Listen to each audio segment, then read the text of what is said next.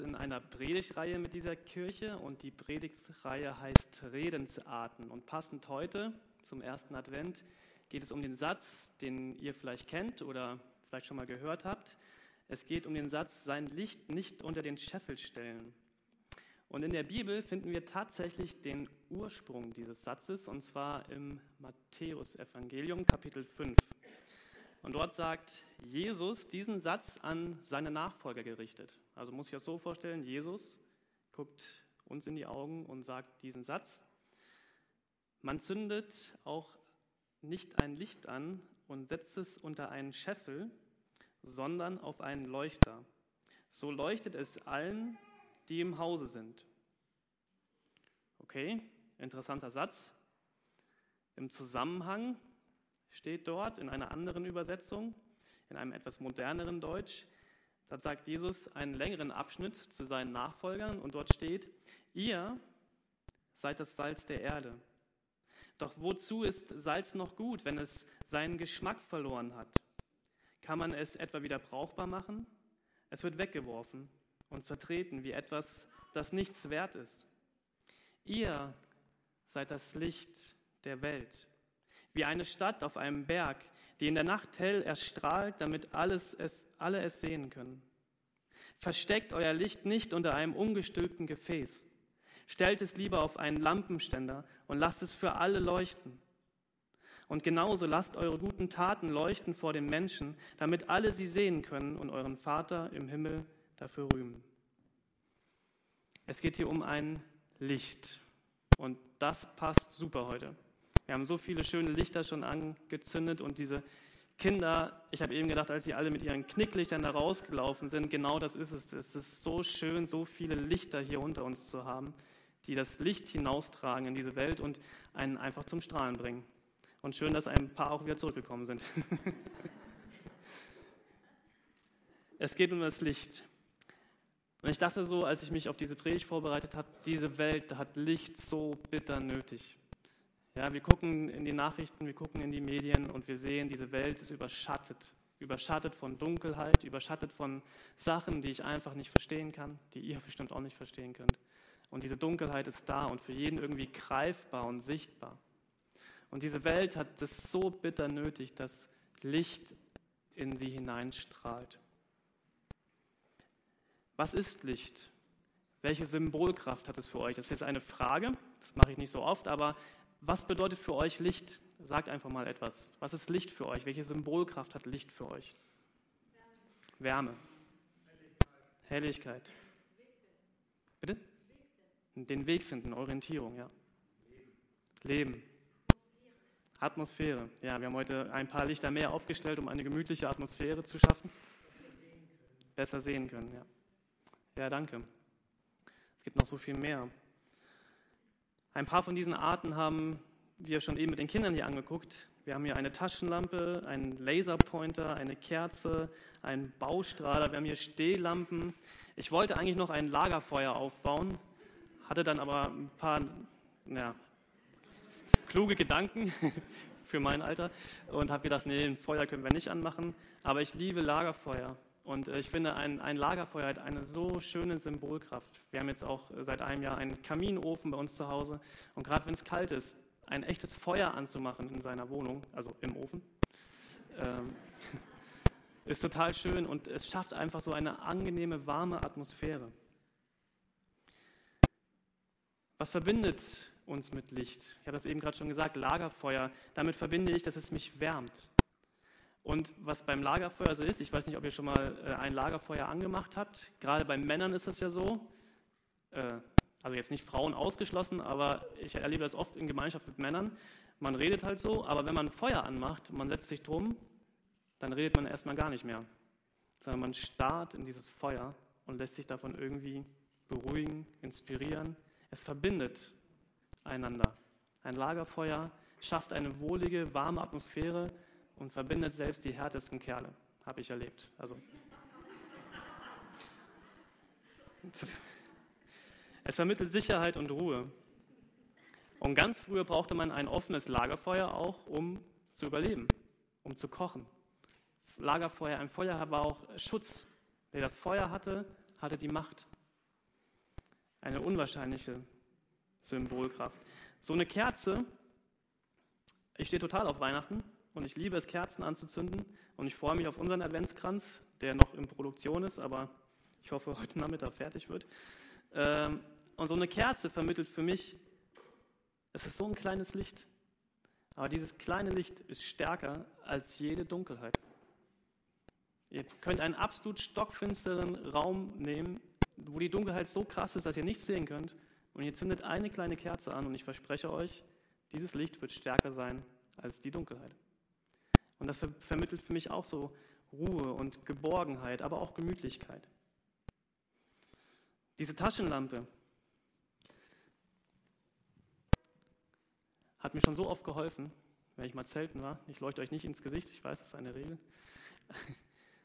Und so eine Taschenlampe kann einem in einer stockfinsteren Nacht auch Orientierung geben und einen den Weg weisen und leuchten und auch Sicherheit geben. Das Ding ist richtig hart. Also wenn ihr nachher... Okay. Es gibt noch mehr. Dieser, dieser Baustrahler, wenn ich den anmachen würde, der würde hier diesen ganzen Raum erhellen. Und er strahlt in der ganzen Fläche und produziert auch einiges an Wärme. Ähm, und es gibt so viele unterschiedliche Arten von Licht. Und jedes Licht ist irgendwie auf seine Weise faszinierend und, und wichtig und wird gebraucht. Wer ist von euch schon mal geblitzt worden mit dem Auto? Ihr dürft euch ruhig melden, wir sind hier unter uns.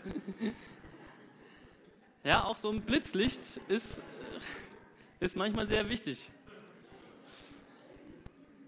Ja, da fährt man mit 70 durch die 30-Zone oder so, keine Ahnung.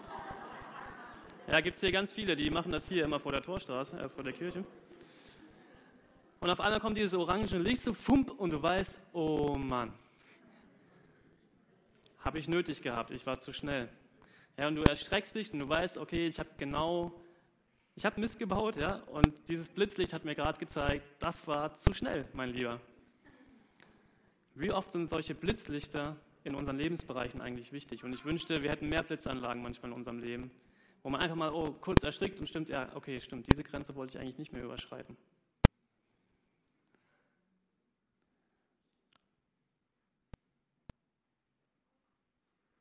Jesus sagt über sich selbst im Johannesevangelium, ich bin das Licht der Welt. Wer mir nachfolgt, braucht nicht im Dunkeln umherzuirren, denn er wird das Licht haben, das zum Leben führt.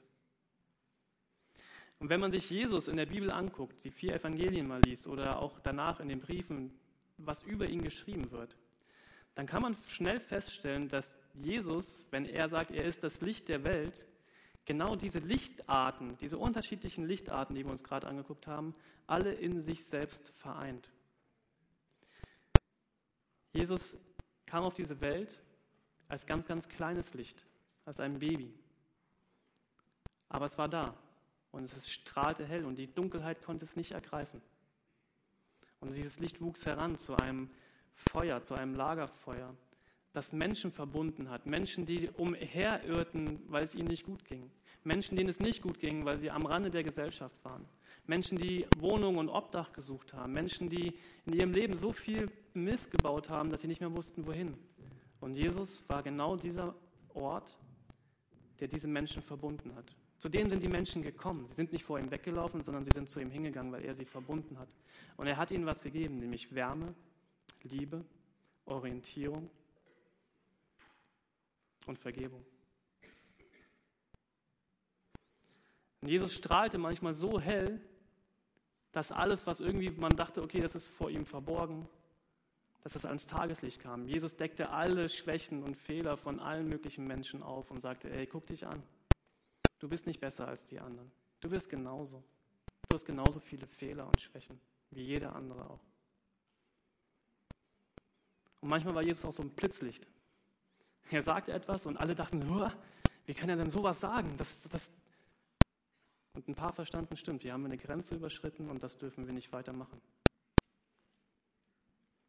Und das Schöne an Jesus ist, er lebt uns etwas vor und sagt dann zu den Menschen, und jetzt bitte macht das auch.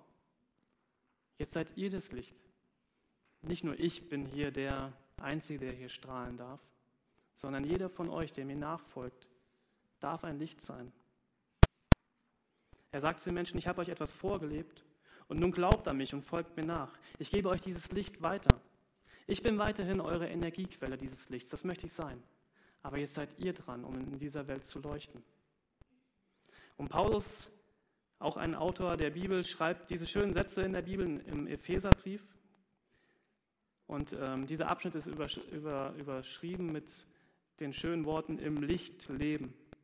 Und Paulus schreibt, folgt in allem Gottes Beispiel, denn ihr seid seine geliebten Kinder. Euer Leben soll von Liebe geprägt sein, wie auch Christus uns geliebt hat, denn er hat sich selbst als Gabe und Opfer für unsere Sünden hingegeben. Auch wenn es früher in euch finster war, seid ihr jetzt vom Licht des Herrn erfüllt. Deshalb, deshalb lebt nun auch als Kinder des Lichts. Denn dieses Licht in euch bringt lauter Güte, Gerechtigkeit und Wahrheit hervor. Und ich bin absolut davon überzeugt, dass in jedem von uns, die wir heute Morgen hier sind oder die wir diese Predigt gerade auch irgendwie als MP3 irgendwo hören im Internet, dass in jedem von uns so ein Funke von diesem Licht steckt. Und ich glaube, in jedem von uns ist diese große Sehnsucht, dieses Licht auch endlich mal zum Leuchten zu bringen. Vielleicht zum allerersten Mal, aber vielleicht auch wieder, weil es gerade irgendwie erloschen ist. Du kannst das vielleicht noch nicht so richtig beim Namen nennen, wie das funktioniert und was das sein kann. Aber einige von uns hier können das schon. Und ich freue mich sehr, dass wir hier als Gemeinschaft heute Morgen versammelt sind, wo wir alle unterschiedliche Lichter haben. Kleine, große, ganz, ganz dunkle, ganz, ganz helle. Und ich weiß, dass diese Kirche hier in dieser Torstraße auch so ein Licht ist. Ein Licht hier in der Torstraße, ein Licht in Stelling, in Eimsbüttel, in Hamburg. Und ich freue mich sehr, wenn ich hier in diesem Stadtteil unterwegs bin, dass, ja, dass, dass man positiv über diese Torstraße hier redet, weil hier so viele Menschen sind, die ihre Lichter leuchten lassen. Aber es ist so entscheidend wichtig, dass jeder von uns sein Licht entdeckt und es zum Leuchten bringt. Dieser Text eben, den Paulus geschrieben hat, der schreibt auch von etwas Dunklem in uns. Und manchmal sind da so, so viele Dinge in uns, die es verhindern, dass unser Licht leuchtet, die uns davon abhalten zu leuchten. Zu viel beschäftigt sein. Ich weiß nicht, wer von euch die Advents- und Weihnachtszeit wirklich mag. Oder wer Angst hat jetzt schon vor diesem ganzen Stress und Rummel und keine Ahnung. Das kann so ein Licht auch mal auslöschen. Stress. Ein paar härtere Wörter wären noch Lüge und Geiz und Gier und Egoismus und Zorn und Wut und Hass. Die Bibel nennt vieles davon Sünde, Finsternis, Zielverfehlung. Und ich weiß, das steckt auch in jedem von uns drin.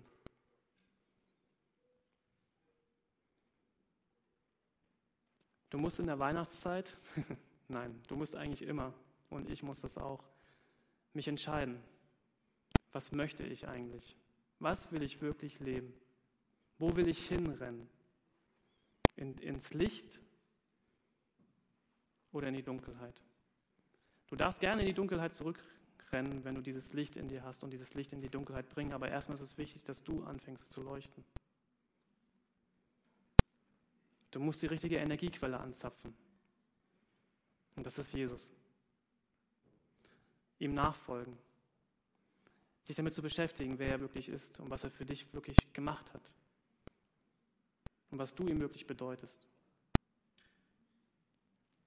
Und dann sei ein Licht in dieser Welt.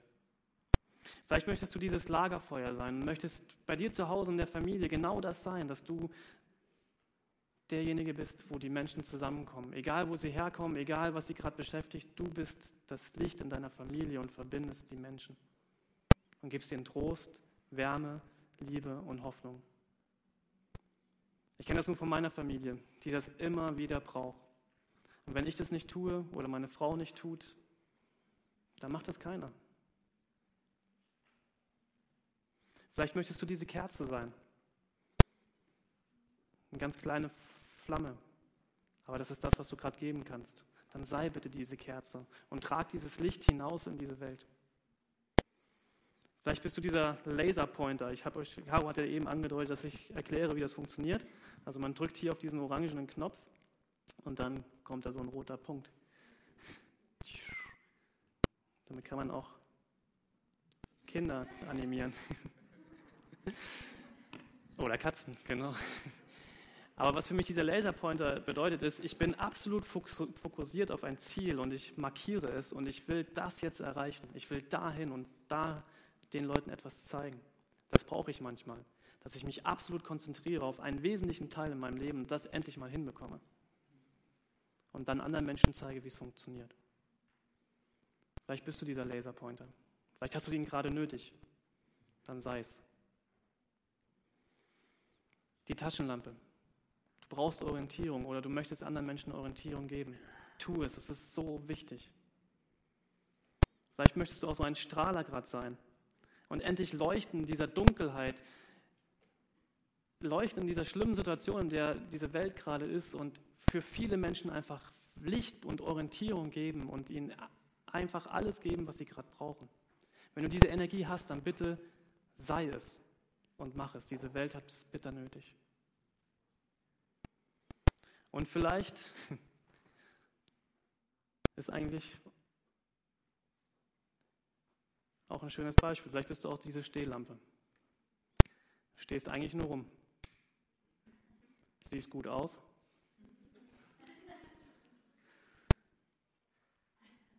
Und du kannst dein Licht an und ausmachen.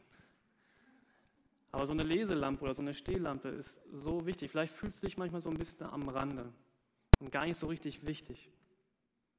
Nutzlos. Du bist es nicht. Du bist wichtig. Du musst leuchten, sonst kann ich abends mein Buch nicht lesen. Oder du kannst sonst keine gemütliche Atmosphäre vermitteln. Du bist auch als Stehlampe wichtig. Du darfst ein Nachfolger Jesu werden und dadurch Licht in dieser Welt sein. Und damit ihr euch da auch möglichst morgen noch daran erinnert, bekommt ihr auch ein Knicklicht mit, verbunden mit einer Karte. Und auf dieser Karte steht, es braucht nicht viel, um zu leuchten. Es braucht nur deine Entscheidung und dass du die richtige Energiequelle anzapfst. Und unten drunter steht nochmal dieser Text, lebt als Kinder des Lichts, denn dieses Licht in euch bringt lauter Güte, Gerechtigkeit und Wahrheit hervor. Und ich finde dieses Bild so schön, wenn ihr jetzt gleich, wenn dieser Gottesdienst vorbei ist, nach Hause geht und alle dieses Licht mitnehmt und Licht seid, dort wo ihr seid. In euren Familien, in eurem Job, in der Schule, in der Uni. Seid ein Licht. Diese Welt braucht euch. Und ihr braucht das Licht auch. Ups. Alena wird gleich mit diesem Körbchen draußen am Ausgang stehen und ihr dürft euch alle eine Karte dann rausnehmen.